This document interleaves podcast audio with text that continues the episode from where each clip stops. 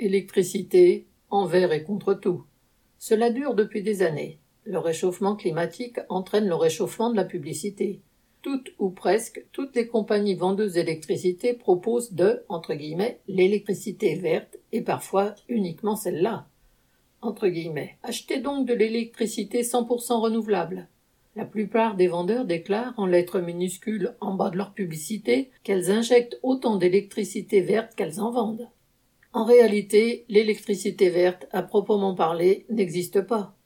Historiquement, la toute première production d'électricité était hydraulique. Elle date de 1878 à Grenoble et personne ne songeait à l'époque à la qualifier de verte.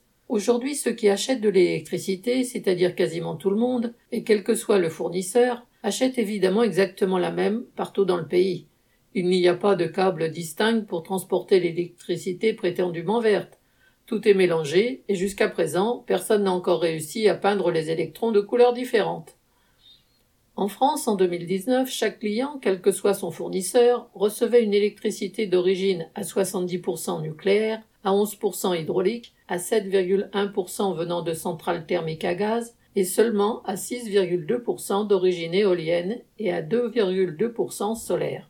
Comme les chiffres pour l'éolien et le solaire sont faibles, on a embarqué l'hydraulique pour faire un total plus présentable, baptisé vert.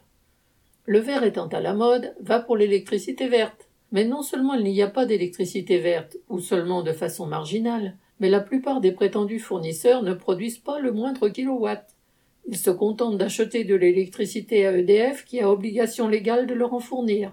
Ensuite, ils lui collent une étiquette verte en pensant qu'ils la revendront mieux aux clients, en prélevant leur pourcentage, bien sûr.